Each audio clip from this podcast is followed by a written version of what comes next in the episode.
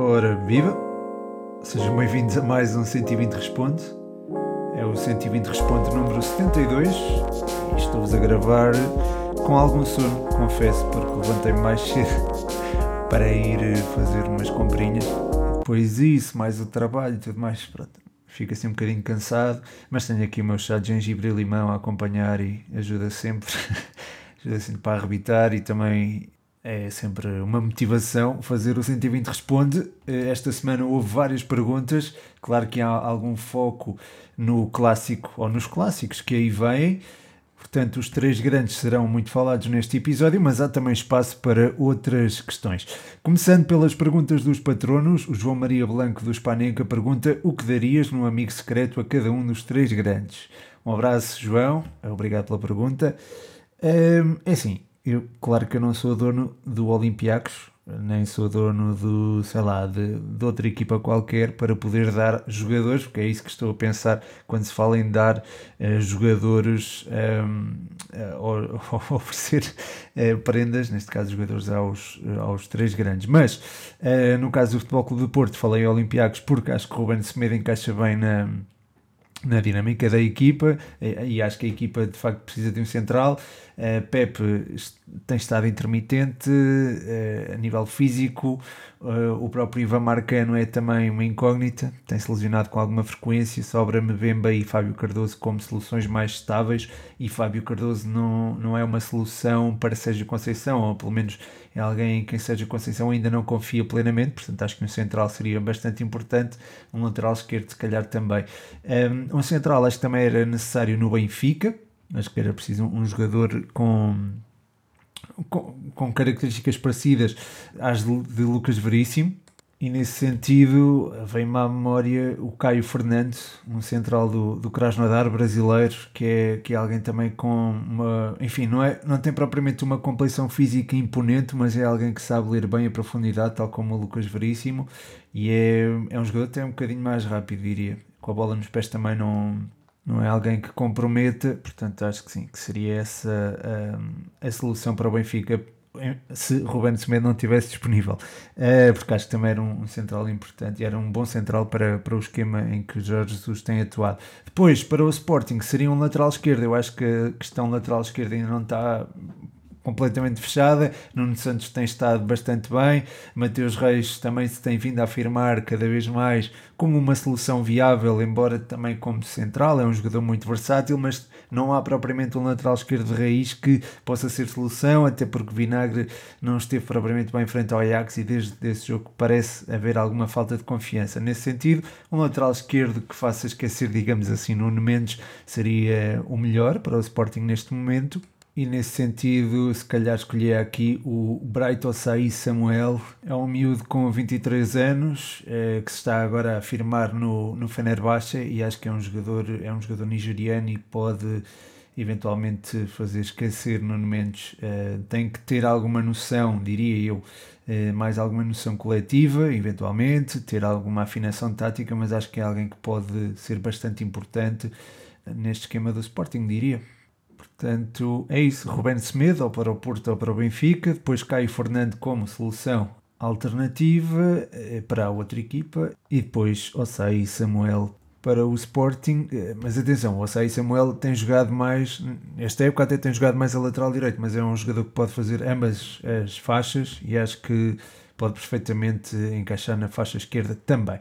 Mas pronto, passando à próxima pergunta, uma pergunta dos patronos, pois claro, o André Rodrigues eh, pergunta o que precisa de mudar o Atlético Madrid para voltar aos bons resultados. Muito obrigado André e um forte abraço para ti.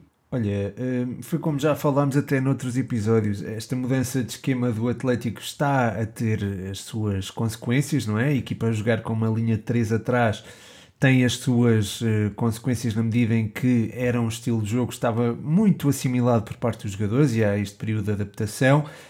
Não acho que contra o Sevilha a equipa tenha estado propriamente mal. O último jogo, um, ehm, o Atlético acabou por perder no Sanchez Pirruan, um, ehm, que é um resultado, enfim, é, é, mais aceitável que outros que o Atlético teve esta época.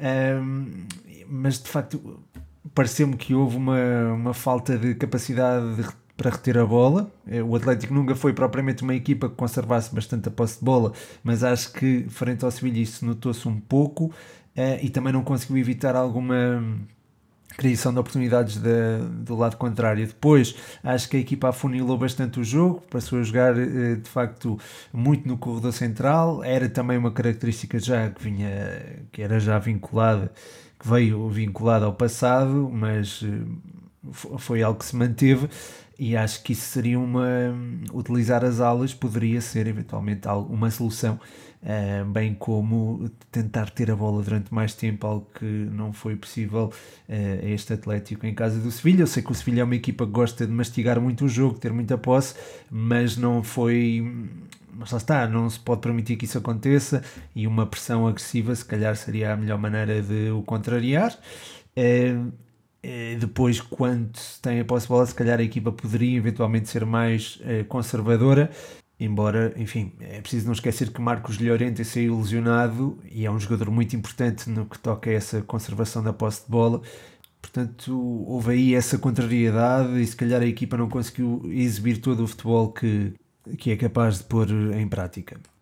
Mas pronto, o que falta acho que é mesmo colocar mais jogadores na largura e procurar mais os corredores laterais e eventualmente conservar mais a posse de bola, ter uma posse mais conservadora um, e mais segura, diria, uh, estando a jogar com três atrás e uh, não descurando os corredores laterais, acho que é preciso ter esse cuidado na, na circulação de bola.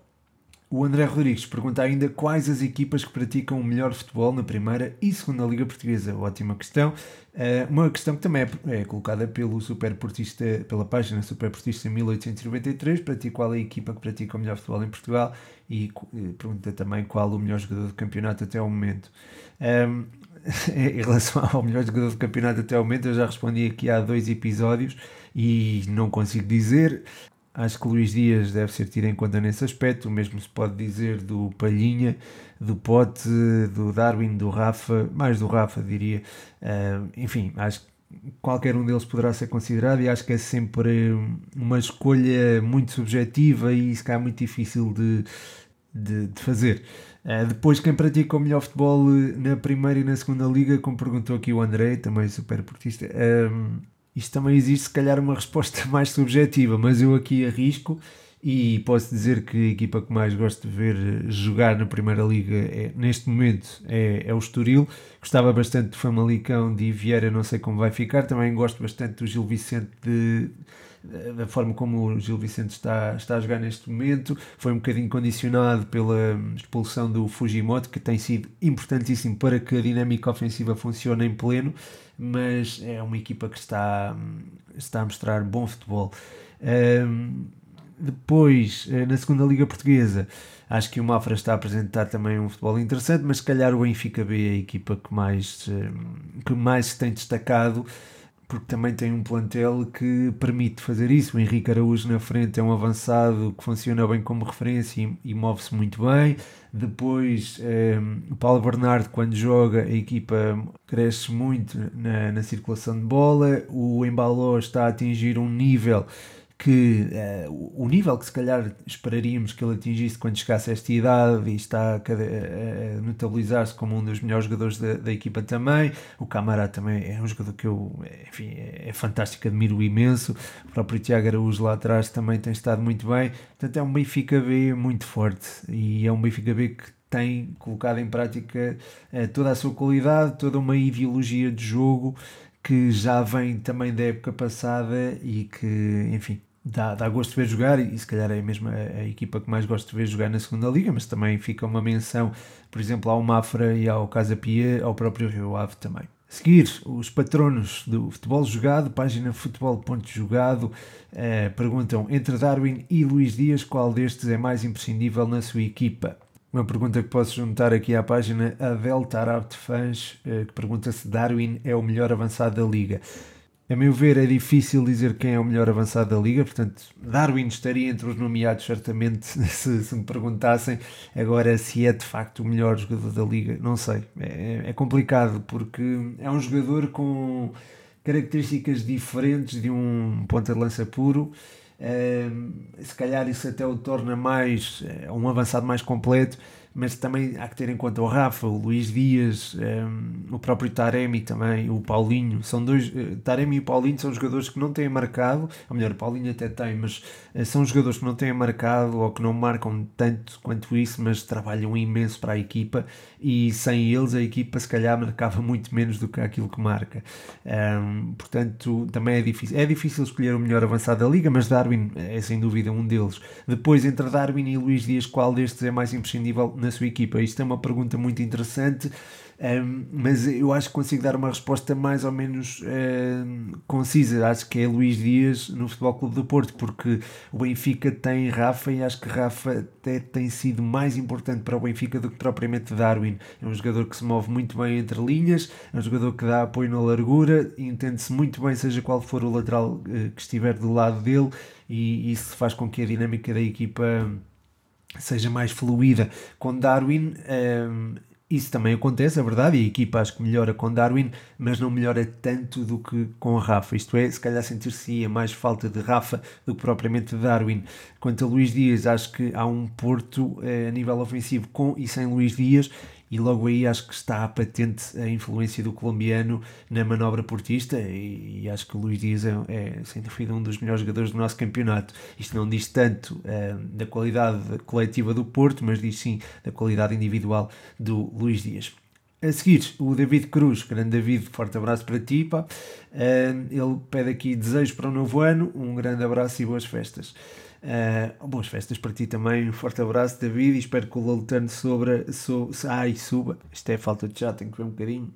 Uhum. Tá bom, está um bocadinho frio já, mas uh, ainda se bebe. uh, eu gosto do chá a escaldar também, também há essa questão. Mas bem, desejo para o novo ano. Uh, gostava que o Loltano subisse à Liga 3, era giro. Uh, gostava que a Briosa subisse à Primeira Liga, mas acho que isso vai ser mais complicado.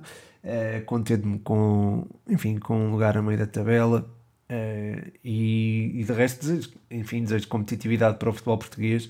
Acho que a última jornada foi um bocadinho. Falou-se um bocadinho da falta de competitividade, falou-se também da muita competitividade que existe. Houve dois extremos de, de opiniões. Um, ou, sim, no espectro desta opinião houve dois extremos eu acho que, enfim, acho que o futebol português tem a ganhar com as equipas do meio da tabela a, serem mais uh, competitivas. Acho que é aí, não é, não é a parte de cima, mas sim a parte do, do meio da tabela. Um, e já isso aproveito para fazer a ponte para a pergunta do DJ uh, eh, underscore design, do Duarte. Um abraço para ti, Duarte. Obrigado pela pergunta. A pergunta é: será este o campeonato mais competitivo dos últimos 50 anos?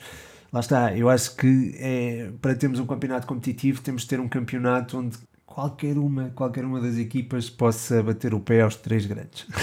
E, ou seja, diluir, acho que era importante diluir a influência dos três grandes e isso não acontece neste momento aos três grandes e ao resto e acho que isso não torna propriamente o campeonato competitivo. Olhemos para a Espanha, por exemplo, o Real Madrid está na liderança e tem até alguma vantagem para uh, o resto da, da concorrência, mas vemos um Betis também muito entusiasmante, Villarreal também tem estado muito bem, venceu a Real Sociedade recentemente por 3-1, daqui a pouco vai jogar frente ao Alavés um, e, e, lá está, há também a ter em conta, por exemplo, o Valência fez um jogaço frente à, ao Levante, mas, mas pronto, Levante é uma equipa se calhar é um mau exemplo aqui porque é uma equipa que está em último lugar com 8 pontos. Mas por exemplo o Raio Vallecano subiu e está, está em quarto lugar está a disputar uh, os lugares de Champions. O Betis está a fazer uma época fantástica. O Sevilha ganhou o Atlético Madrid está em segundo. A Real Sociedade também que perdeu recentemente com o Villarreal está a atravessar um período menos bom mas está a fazer uma, uma boa campanha. Uh, o Barcelona está cá para baixo e é um eterno grande digamos assim. Portanto aqui vemos competitividade. Acho que isto é que é competitividade, não é só os três grandes estarem a lutar entre si. Um, entendo a pergunta e de facto acho que um, o nível uh, de cima está muito alto e acho que está bastante renhido, mas acho que lá está, para um campeonato ser competitivo é preciso que todas as equipas sejam capazes de, de lutar umas com as outras, digamos assim. Portanto, acho que ainda não, este, este não é o campeonato mais competitivo dos, cinco, dos últimos 50 anos. Acho que, por exemplo, tivemos um Boa Vista campeão uh, e tivemos também uma, na época 2004-2005 quatro candidatos ao título. uh, até, até, sei lá, até três jornadas do fim, creio eu, acabou por vencer o Benfica.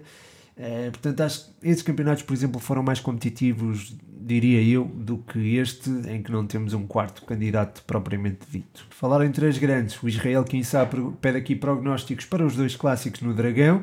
O Miguel 45341 pede aqui análises, eh, análise aos clássicos, uma previsão. E o Eduardo Andrade eh, pede aqui também uma divisão ao Porto Benfica, eh, se poderemos ter dois vencedores diferentes nos dois jogos. Muito obrigado, Israel. Muito obrigado, Miguel. Muito obrigado, Eduardo. Um forte abraço para vocês. De facto, vai ser um duelo muito interessante. Depende muito de quem estiver mais bem preparado fisicamente. Acho que isso irá decidir, de certa forma, este que, o, pelo menos o primeiro clássico e eventualmente o segundo também. Um, acho que o Benfica tem mais jogos nas pernas e isso poderá condicionar a equipa encarnada frente ao Futebol Clube do Porto, mas também é preciso ter em conta a qualidade individual das águias e eu acho que não há. Acho que aí uh, o Benfica leva a melhor sobre o Futebol Clube do Porto.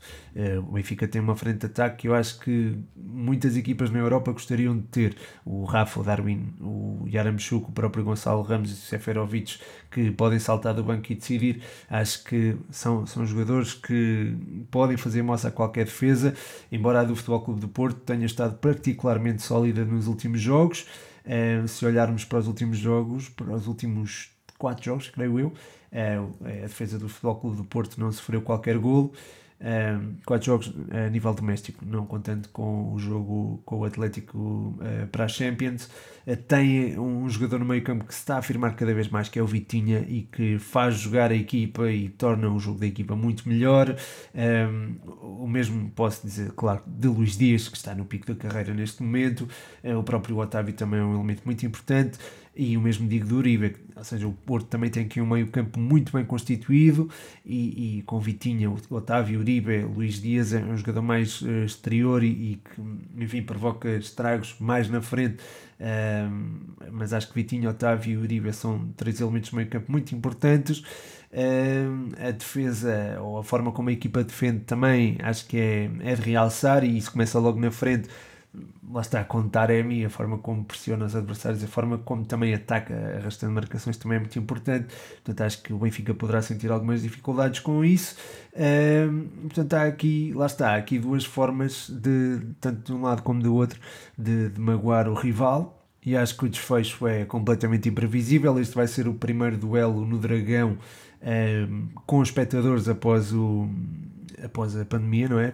Ou após o início da pandemia, portanto vai ser muito interessante ver eh, a forma como uh, ambas as equipas irão, irão apresentar-se nesta, nesta partida. Acredito que o Benfica possa jogar de forma um bocadinho mais conservadora, Everton poderá jogar eh, sobre um lado, com Darwin na frente e Rafa do, do outro lado, eventualmente Darwin também poderá ir para o banco e poderá jogar Yaramchuk, isso aí poderá provocar mais dificuldades aos defesas centrais do Futebol Clube do Porto, já que Yaramchuk é um jogador muito batalhador e acho que, enfim, na perspectiva do Benfica, talvez seja a melhor solução. Depois o Futebol Clube do Porto poderá eventualmente reforçar o meio campo para ganhar a batalha no meio campo e condicionar João Mário, que é, é, de certa forma o maestro deste Benfica e é muito por ele que passa também o futebol do Benfica. Nós vimos a forma como é, foi cortada, digamos assim, a criação por parte dos jogadores do Sporting no derby é, da Luz e uh, de facto uh, o processo ofensivo do Benfica ressentiu-se. Portanto, acho que um, eventualmente usar Gruitos para fazer assim uma, uma marcação cerrada a João Mário poderá ser uma das soluções do Futebol Clube do Porto para travar o ataque encarnado. Um, acredito que o Benfica joga com três centrais com André Almeida sobre um dos lados. Um, e o Futebol Clube do Porto deve apresentar a, a linha defensiva habitual Zaidu na esquerda, Pepe e Mbemba, isto se Pepe recuperar, acredito que sim. Um, e depois no lado direito o João Mário, que tem estado também em plano de evidência. Quer dizer, na esquerda até pode jogar eventualmente uh, Vendel em vez de Zaidu, até porque é um jogador com uma noção defensiva mais presente. Apesar de Zaidu estar muito confiante, portanto, depois do gol obtido, portanto, Sérgio Conceição pode aproveitar esse ímpeto para dar a titularidade ao nigeriano. Quanto a prognósticos, o Israel perguntou aqui por prognósticos, é muito difícil, é muito difícil para ver. É, eventualmente um empate, eh, talvez um prolongamentozinho uh, aconteça. Mas pronto, passando às próximas perguntas, porque isto já vai em 20 minutos, ainda há muitas perguntas para responder. Um, o Martins pergunta retrospectiva do ano 2021 e objetivos para 2022, opinião sobre a 15ª jornada da Primeira Liga, opinião geral do que pode ser o mercado de inverno para as equipas portuguesas. Obrigado, Martins, um abraço para ti. Eu acho que, enfim, o ano 2021 foi atípico, lá está, tal como o 2020 também foi. Um, há que dar crédito a Ruben Amorim e ao Sporting pela forma como, um, enfim, o Sporting pela aposta em Ruben Amorim e Ruben Amorim pelo trabalho que tem feito no Sporting. Uh, objetivos, bem, objetivos ou ambições seria mesmo a Académica subir à Primeira Liga e também tornar o nosso futebol mais competitivo. Uh, lá está, a 15 jornada ilustra essa tal falta de competitividade. Uh, mas, mas pronto, posso pegar no jogo entre o Benfica e o Marítimo como exemplo perfeito, mas, mas pronto, sobre esse jogo em específico já, já vou abordar na próxima questão. Uh, agora, em relação ao mercado de inverno para as equipas uh, portuguesas. Um, enfim, acho que o, o Futebol Clube de Porto e o Benfica precisam de um central, acredito que vão buscar. É, se o Luís Dias sair, o Futebol Clube de Porto também deve colmatar a saída com, com a contratação de um extremo, diria. E depois o Sporting talvez possa entrar no mercado para um lateral esquerdo. De outra forma, não sei se precisa de, desse reforço. Um, caso eventualmente seja até eliminado pelo City. É claro que a decisão tem de ser feita antes em relação ao reforço do, do plantel, mas acredito que o Sporting seja a equipa menos necessitada nesse aspecto. Quanto ao Estoril, eu, disse no início da época que a saída de Miguel Crespo eh, poder, deveria ser colmatada e acabou por ser dentro do plantel. Acho que os sub-23 estão a dar bem conta do recado. O Braga precisa eventualmente de eh, um bruxo para curar as lesões. Uh, e pronto, acho que é basicamente de uma forma muito, muito, muito geral. É isso, e até para, para não me alongar muito. De seguida, o João Mascote, que agora é mestre. Parabéns, Mascote muitos parabéns. Um, pergunta aqui o que achas da abordagem do Marítimo ao jogo com o Benfica. Eu acho que foi uma abordagem interessante e eu acho que é mais por aí que devemos ir do que propriamente o contrário. Isto é, acho que jogar na retranca pode dar resultados eventualmente, mas o espetáculo é que perde. Porém, precisamos de equipas mais competitivas, mas aí não entra, eu acho que o Marítimo é mais vítima do que culpado, porque lá está a distribuição de direitos televisivos é, é desigual, eh, faz com que as equipas que já são mais bem apetrechadas financeiramente saiam reforçadas eh, e, enfim, ou tenham essa posição reforçada. Portanto, acho que entra, é, aqui entra o dinheiro, não é? Acho que a abordagem, a ideia está lá e acho que foi bem conseguida. Se o Marítimo conseguisse ter eh, tido sucesso na sua abordagem, ter condicionado o Benfica na, na saída de bola, aí sim, aí uh, víamos se calhar um jogo com oportunidades de parte a parte, porque o Marítimo recuperando a bola na primeira fase de construção do Benfica poderia eventualmente criar situações de perigo e o Benfica saltando essa fase de pressão poderia eventualmente eh, também criar oportunidades, como acabou por acontecer. Caiu para o lado do Benfica como era esperado, mas o Marítimo, eu sei que sofreu 7 golos na luz, mas eh, acho que a forma como Vasco se abre se manteve fiel à, à sua ideologia de jogo é de realçar é preciso coragem fazê-lo, é verdade, mas acho que é por aí que uh, o nosso futebol ganha. É por este tipo de abordagens, mantendo esta abordagem nos jogos frente a equipas mais do campeonato, lá está, temos de falar em dois campeonatos dentro de um campeonato, ou até de três. Um, acho que o Marítimo poderá ter sucesso, até porque tem jogadores para isso mesmo. Falando em pressão alta, o Bruno Gabado, forte abraço Bruno, deixa aqui duas perguntas muito interessantes. Eh, uma delas é quando se precisa de desbloquear uma pressão alta do adversário, qual achas que é a melhor tática? Procura pela profundidade, seja pelas alas ou avançado de referência, ou tiki-taka desde trás? Depois pergunta se tiveres de eleger uma posição como a mais impactante na organização de uma equipa, qual seria? Eu começo trinco, ele diz o trinco.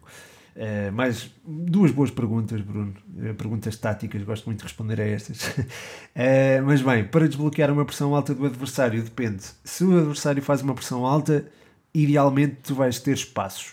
não é? Vais ter sempre espaços, seja na profundidade, seja entre linhas. À partida, tens que estar o teu adversário e ver onde é que ele deixa espaços.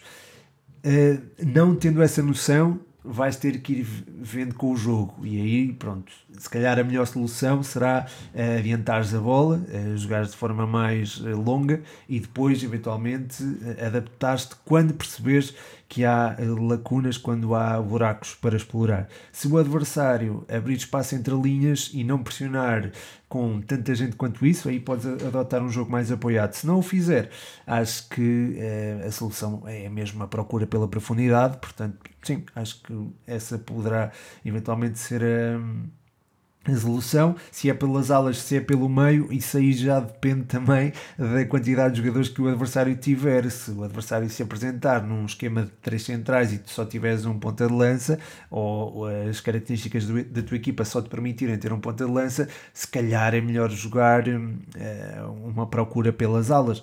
Uh, caso jogue, por exemplo, com uma linha de 4 e tu jogas ali com dois pontas de lança, ou mesmo com um avançado de referência, aí já podes ter, se calhar, uma procura pela, pelo, caso optes pelo o jogo em profundidade, uh, pelo, pelo ponta de lança ou pelo avançado de referência. Depois, uh, se tiver deles uma posição como a mais impactante na organização de uma equipa, qual seria o trinco? Sim, eu tendo a concordar contigo, porque imagina uma uma equipa em, uh, com uma linha de 4, tendo um trinco, uh, passa a ter a vida facilitada, eu diria, porque uh, esse trinco pode baixar e tu, em organização, tens a tal saída lá volpiana, que é com o, o baixar do trinco para entre os centrais, os centrais abrem um bocadinho e depois tens uma, uma circulação mais fiável e caso haja uma perda de bola, tens também um maior controle na transição defensiva. Depois o trinco se tiver pezinhos, e ultimamente temos visto que, que, sim, que há trincos com. com não é o, o típico trinco que, que dá, dá, só destrói, uh, e às vezes dá pancada, mas assim, não é o típico trinco que só destrói, é um trinco. Vamos tendo trincos ou número 6 cada vez mais refinados. Um, e acho que lá está, se calhar há cada vez menos trinco e cada vez mais uh, trincos e cada vez mais número 6 uh, eh, e acho que essa qualidade na, na circulação é, é, cada vez mais evidente e é aí que começa a nascer o futebol. Se calhar o, o médio defensivo é o novo número 10, porque lá está, olha para o jogo desde trás e é ele que toma muitas vezes as decisões sobre a intensidade a colocar no jogo e também um, ehm, sobre a circulação de bola da, da sua equipa. Portanto, eu tendo a concordar contigo, Bruno. É mais uma vez boas perguntas, obrigado. A seguir, o Miguel Esteves pergunta, grande Miguel, um abraço para ti.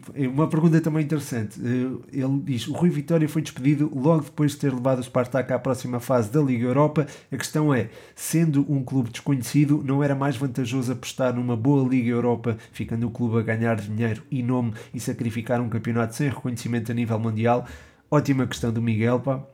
Ótima questão e eu tendo a concordar com aquilo que ele sugere, não é? Porque lá está, o Spartak Moscou é uma equipa que precisa de, de facto de reacender a chama tanto a nível interno como a nível externo.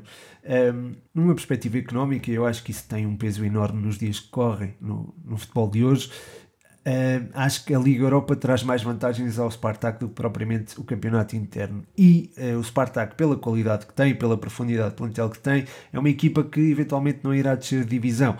É certo que tem que garantir os mínimos olímpicos, que é a qualificação europeia, mas eu acho que é um, lá está, não está propriamente num campeonato onde isso seja impossível de atingir.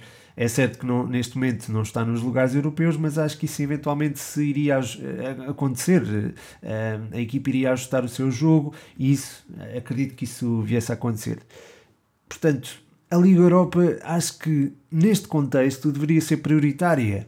E a qualificação do Spartak num grupo onde estavam Leicester, uh, Nápoles e o próprio Legia Varsóvia, que não é propriamente uma equipa fácil de bater, tem de ser realçada e, e, eu valorizo imenso a forma como o Rui Vitória levou a, eh, a sua equipa aos oitavos de final da, da Liga Europa. Se esta campanha do Spartak Moscou for bem sucedida, eu acho que um dos principais culpados é mesmo o Rui Vitória, que conseguiu gerir golpes muito duros, como foi a derrota frente ao Zenit por 7-1. Eh, é certo que também perdeu esse jogo e de facto tem culpas no cartório, mas eh, a forma como se levantou também acho que é, é de realçar. A seguir, o André Vigário pergunta: o modelo do futebol português tem de ser mudado? Se sim, como? Forte abraço, André, obrigado pela pergunta. Hum, eu acho que eh, há muita coisa que se pode mudar, nomeadamente a distribuição dos direitos televisivos, que já, já falei há pouco. Mas eh, acho que uma dessas uma das, eh, uma das reformas estruturais que se podia fazer era reduzir o número de equipas, tanto na primeira como na segunda liga. Eu acho que 18 equipas é demais para a primeira liga. Na segunda, se calhar, os 18, pronto, é poderá ser, eventualmente, mas por que não fazermos uh, ter 20 equipas na segunda liga, por exemplo, mas uh, com duas séries de 10 equipas, uh, tal como acontece na Liga 3, e depois, eventualmente, disputam-se a fase final entre, sei lá, as, as duas melhores classificadas desta série.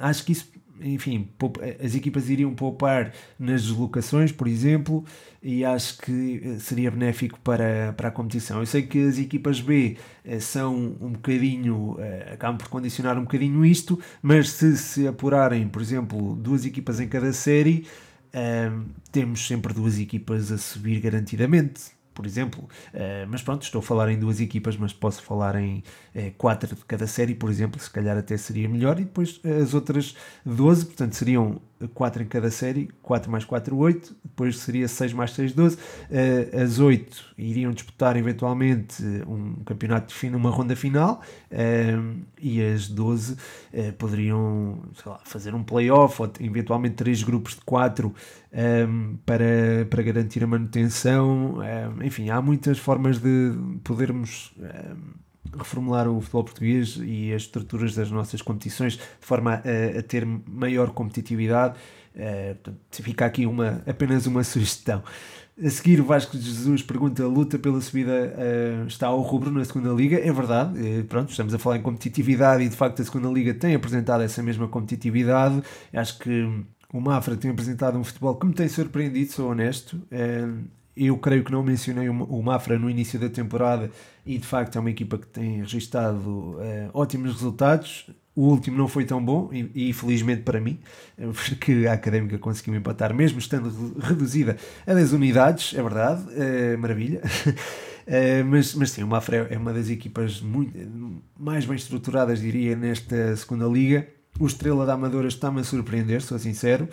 Um, e pronto, se calhar são as duas principais surpresas. Depois o Casa Pia, eu uh, já tinha falado do Casa Pia no início da época, o, o investidor, o Platec, uh, mexeu muito bem na, na equipa e, enfim, depois há também muita competência na equipa técnica e, e, enfim, Jota Silva está a fazer uma época também extraordinária, há muitos valores individuais nesta equipa e acho que, enfim, acho que o Casa Pia também poderá ser um candidato à subida, acho que até ao longo da, da época será muito difícil de travar e depois, claro, ao Rio Ave, ao Feirense, essas duas equipas já já eram esperado não é? que, que estivessem nos lugares cimeiros e o próprio, enfim, o próprio Penafiel, o, o Nacional e o Chaves eram equipas que nós já esperaríamos que estivessem lá em cima, não é? Eh, até pelo investimento que fizeram, não só este ano como também no, no ano passado. Portanto, é isso. Acho que são basicamente essas equipas as que estão a lutar e sim, de facto, a, a luta pela subida está mesmo ao rubro há, há uma diferença mínima entre o terceiro lugar e o, creio que o oitavo. Eu estive a ver no outro dia, acho que eram 4 pontos. No outro dia, não, ontem, acho que eram 4 pontos, portanto, é, de facto, é, está, está, está bom de se ver. E, e, lá está, ano após ano a segunda liga não vai desiludindo nesse aspecto de, da incerteza relativamente a quem sobe. Um, Ainda no tema da segunda liga, o João Mascote pergunta neste momento qual a tua expectativa de classificação da Briosa, manutenção, meio da tabela. Eh, sim, acho que temos de ser realistas, não é? Há muita competitividade nesta segunda liga, uh, o calendário uh, será sempre exigente, não é? qualquer, em qualquer jogo, acho que any given Sunday, não é? Como diria o Al Pacino, uh, pode acontecer qualquer coisa, não é? Portanto, todos os jogos serão complicados para a Académica até ao final da, da época, uh, mas eu acredito que a Académica Cabriosa possa garantir a manutenção, mas acho que não posso sonhar muito mais do que isso, muito além disso, aliás, é certo que tudo pode acontecer, any given Sunday, mas enfim, é é complicado ambicionar a mais do que isso. Um, já agora estava a falar aqui do Any Given Sunday, porque vi o filme recentemente e, é assim, honestamente, não gostei. não gostei muito. Há muitos cortes, muita coisa, portanto aproveito aqui para fazer uma. Para falar do filme. Enfim, gostei muito do, do, discurso do Al Pacino antes do, do último jogo. Não estou a fazer spoiler a ninguém. Do último jogo da, do filme, que aparece no filme. Uh, mas de resto não, não gostei muito. Portanto, aproveito para fazer aqui uma desrecomendação. Uh, se quiserem ver algum filme, vejam outro, não vejam esse. Uh, mas, mas enfim, pode haver malta que goste, portanto, vejam também se gostam de futebol americano. Um, pronto, passando à próxima pergunta. João R. Gonçalves pergunta: No City está um dos melhores trios portugueses do mundo? Sim, eu diria que sim, João. Um, é difícil encontrar um trio de portugueses se olharmos para as equipas estrangeiras. Um, é certo que há o Wolves, eventualmente, não sei se o Valência tem três, tem o Gonçalo, tem o. Tem o, o Heller Costa, não sei se tem mais, agora não me estou a lembrar, mas, mas sim, é, tem o Thierry Correia, exatamente. Sim, pode haver, eventualmente, sim, é, mas é, outros trios de portugueses espalhados pelo mundo, mas de facto o do City é, é, sem dúvida o melhor, são três jogadores, são três dos melhores jogadores portugueses da atualidade, portanto, sim. Um, e, pronto, uh, depois o trio de Manchester também é muito bom, mas acho que o trio do City, se calhar, neste momento é, é o melhor. Passando agora para a Série A, o Leandro pergunta: Achas que o Inter está melhor do que na temporada anterior? Obrigado, Leandro, e um forte abraço para ti. É uma pergunta interessante, porque o Inter foi campeão na época passada e, portanto, a cobrança seria maior, não é? E a verdade é que eu acho que o Inter tem, tem correspondido. Um, apesar de ter mudado de treinador, acho que Simone Inzaghi tem sido muitíssimo inteligente a implementar as suas ideias de forma faseada. A equipa, o Inter do início da época, era um Inter mais de António Conte do que Simone Inzaghi o, o Inter de agora é um Inter muito mais de Simone Inzaghi do que António Conte. Entretanto, a equipa não perdeu competitividade e uh, nos últimos jogos está, enfim, está numa forma fantástica. Venceu pelo menos, e agora de cabeça, os seis últimos jogos, e nesses jogos eu creio que ganhou a Saler, Salernitana por 5-0, venceu o Cagliari por 4-0 Uh, a Roma também foi derrotada por 3-0. Uh, eh, eu não sei, uh, sofreu dois golos com o Nápoles, não sei se sofreu mais durante esse período. Portanto, é uma equipa com uma solidez defensiva assinalável. A nível ofensivo também tem estado esmagadora. Zeco ainda está aí para as curvas e está a prová-lo. Um, o Calhanoglu também está a fazer uma época extraordinária, está-se a tirar o melhor dele. O próprio Varela também está a continuar a evoluir. Eh, e pronto, acho que há hum, acho que o Simone Inzaghi está a potenciar muito bem estes atletas, já tem ali, já ali 4 pontos de vantagem para o Nápoles uh, e para o Milan, os perseguidores mais diretos, e a vantagem para a Juve, que é a interna candidata, são já, é já de 12 pontos, portanto o Inter é se calhar o mais sério candidato ao bicampeonato. Mas lá está, acho que a Atalanta ainda tem uma palavra a dizer, vocês sabem eu gosto muito da Atalanta. Um, e a própria Juve também, uh, mas acho que Nápoles, sim, Nápoles, Milan e Atalanta são se calhar mais ameaçadores ao, título, ao bicampeonato do Inter do que propriamente a Juve neste momento. Uh, enfim, o Leandro estava a perguntar se o Inter estava melhor ou pior. Eu acho que está melhor neste momento. É um Inter muito mais sólido, muito mais competitivo e nós vimos isso, por exemplo, também na, na Champions. Ainda na Série A, o Kassamá pergunta quem deve contratar o Milan para colmatar a iminente saída de Kessier.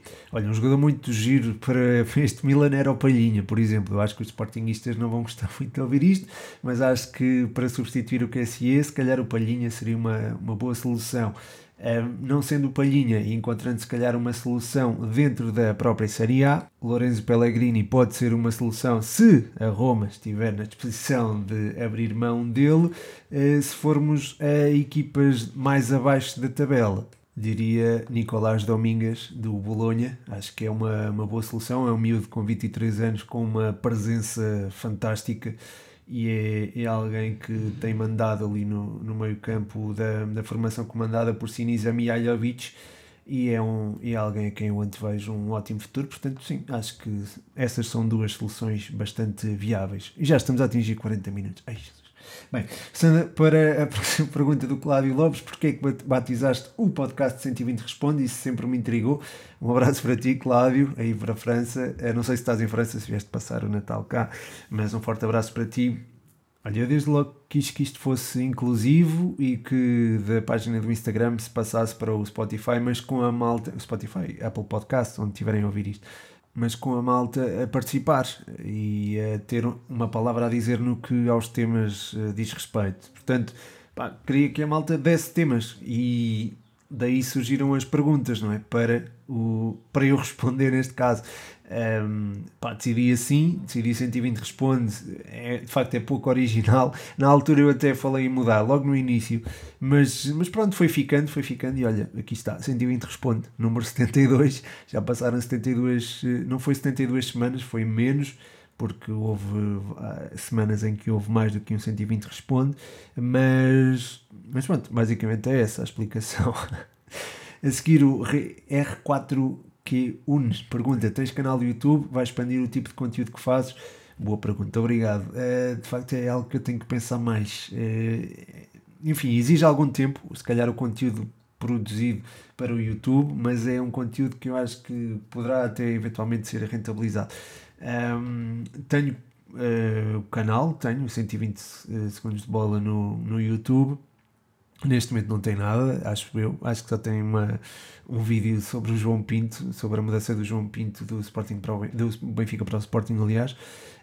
Creio que não tem muito mais. Uh, na altura cheguei a ter até entrevistas uh, ao, ao Gerson Fernandes e ao João Moreira, o autor do Bruno Aleixo, mas um, neste momento não tenho lá conteúdo. É algo que estou a pensar a fazer, quero expandir o conteúdo, é preciso haver tempo. Não sei se vou conseguir conciliar tudo, mas agora nestes últimos dias do ano vou tentar planear da melhor forma o próximo ano e, e talvez haja novidades nesse sentido. Muito obrigado pela pergunta. E um forte abraço. A seguir, João Mascote ah, já tinha respondido a isto, a expectativa para a época da Briosa.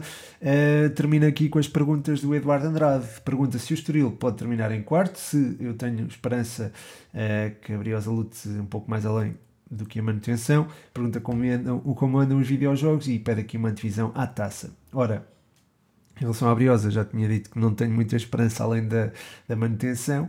Uh, se o Estoril pode terminar em quarto, eu acredito que é complicado, uh, porque eventualmente o Braga pode uh, ajustar os resultados à sua qualidade individual e aí poderá ficar muito difícil para o Estoril. Depois também vão entrar em equação equipas como o Vitória, que tem muita, muita qualidade. Um, e enfim, é uma equipa claramente apostada para os lugares europeus, portanto, enfim, acho que o Estoril pode se ressentir um bocadinho disso e não terminar em quarto. Os três primeiros, pronto, eu acho que não, não deverão mudar, deverão ser uh, os, os, três chamados grandes. Depois os videojogos, epá, não tenho, não tenho mesmo tido tempo, tenho jogado um bocadito de Ultimate Team, mas não, não tenho tido muito tempo. Quanto à divisão à taça, se calhar não falo muito do, do Porto Benfica, porque já, já falei. Acho que o Lessa Paredes vai ser interessante, não é, Eduardo? Paredes é, é, o clube aqui do Eduardo e, e, posso dizer que estou a torcer por eles neste, neste jogo contra o Lessa. E vai ser interessante também termos uma equipa do Campeonato de Portugal na, nos quartos final. Um, pronto, fica prometido aqui uh, o meu apoio ao Paredes. Depois, me perdoem os adeptos do Lessa. E depois temos alguns jogos interessantes. O Rio Ave Belenenses Chada acho que vai ser também interessante na medida em que vai ser competitivo. O Vizela Braga também. O Casa Pia pode provocar dificuldades ao Sporting. Atenção este Casa Pia. E também estou com alguma expectativa para ver a forma como o Mafra poderá incomodar ou não o Moreirense. Portanto, acho que temos aqui bons jogos nestes oitavos final da taça. Vamos ter eh, uma, uma boa semana, uma boa semana de futebol português e pronto, que haja festa, que a festa seja do Paredes, já que a Académica já está eliminada, que a festa seja do, do Paredes. E pronto, chega ao fim mais um 120 Responde. Muito, muito obrigado a todos os que deixaram perguntas. Um agradecimento especial a todos os que apoiam no Patreon. Uh, tenho que reforçar este apoio que tem sido fantástico. Muito, muito obrigado.